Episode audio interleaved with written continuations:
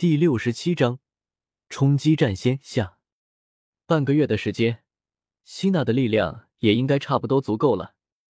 周通眼眸中光芒流转，显化出无数的符，竟是那血皇法相体内所容纳的力量，以及其中各处对应潜力之门的节点构造。接下来应该就是最关键的时刻了。周通静静的看着眼前的血皇，翁龙。终于，那挤满星空的血皇终于动了，他的体型瞬间缩小了一大截，像是直接缩小了一半的体型。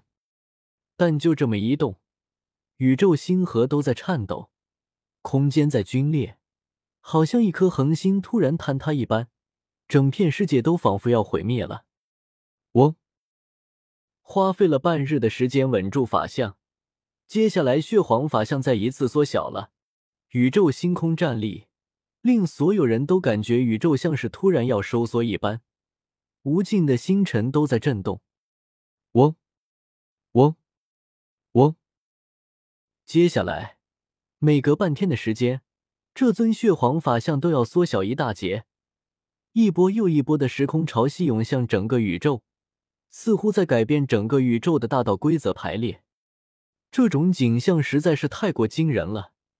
这后荒古时代还没有开始多久，才十几万年的时间，如今却要落幕，迎接一个全新的时代了。半个月之后，星空皆震，所有人都看得清楚，星空中一只血皇展翅而飞，而在这只血皇对面，还有一只光芒刺目的血皇在那燃烧着。远处一些大星都被那股炙热的火焰融化，化作了液体。而后轰然炸开，这种景象太过可怕，令人望而生畏。那只散发着刺目光芒的血皇，正是血皇法相。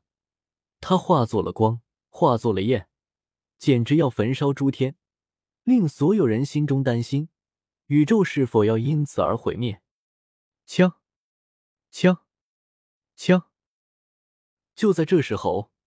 血皇化身体内出现了无数的秩序神链，这些神链将那浓缩至极限的血皇法相牢牢捆住，然后向着自己身体的方向拉过来。卡，轰，嗡，各种古怪的声音响起。只见在那融合的过程中，血皇的身体一点点裂开，然后又在凤凰涅槃神火的力量下重新恢复，几乎每融合一点力量。都要炸开一寸血肉，使得血皇看起来凄惨无比。这是一个无比血腥的过程。战仙之路本就是最为残酷的一条道路，炸开的不仅仅是血皇的血肉，更是他的每一个秘境，甚至是元神。但是在这过程中，却又散发着无尽生机。那血皇法相几乎每融合一点，都能极大的刺激肉身。充实扩张潜力之门，使得肉身散发勃勃生机，太可怕了！这就是化战仙的过程吗？远处，叶凡也很震撼，他是第一次真正意义上的看到修士冲击战仙。但，这位黄天帝为什么要化战仙？以他的行为来看，他应该走的不是战仙之路才对，他应该是像不死天皇那样蜕变才对。但震撼之后。叶凡随之而来的就是无尽的疑惑。毕竟，以黄天帝的战斗风格以及其他的一些行为来看，他虽然战力强的可怕，但这种战力和周通那种截然不同，应该不是走的战仙之路。最直观的就是，如果他走战仙路，不可能一直狗了万古才在这时候正道。不过，就冲击战线的过程来看。这位黄天帝似乎连自己的道都稳不住了。叶凡能清楚的感知到，这位黄天帝在这时候已经控制不住自己的道，铺天盖地的蔓延，震撼世间。叶凡心中一动，他感觉自己这时候要是冲击大地境界，或许能成。如果我这时候冲击大地境，恐怕就是对这位黄天帝的致命一击吧。如果我真的击穿了万道。或许这些许的干扰，就能让黄天帝冲击失败。叶凡按捺住立即渡劫冲击大地境的冲动，他对这位黄天帝的感觉并不差，因为对方才正道没多久就主动对禁区动手了，之后的第二次成仙路开启也没有出手，光是这种舍弃成仙路魄力就令叶凡动容，再加上黄天帝这一万年来也算是尽职尽责的维护宇宙，叶凡也清楚，在这种时候不应该在他背后捅刀子。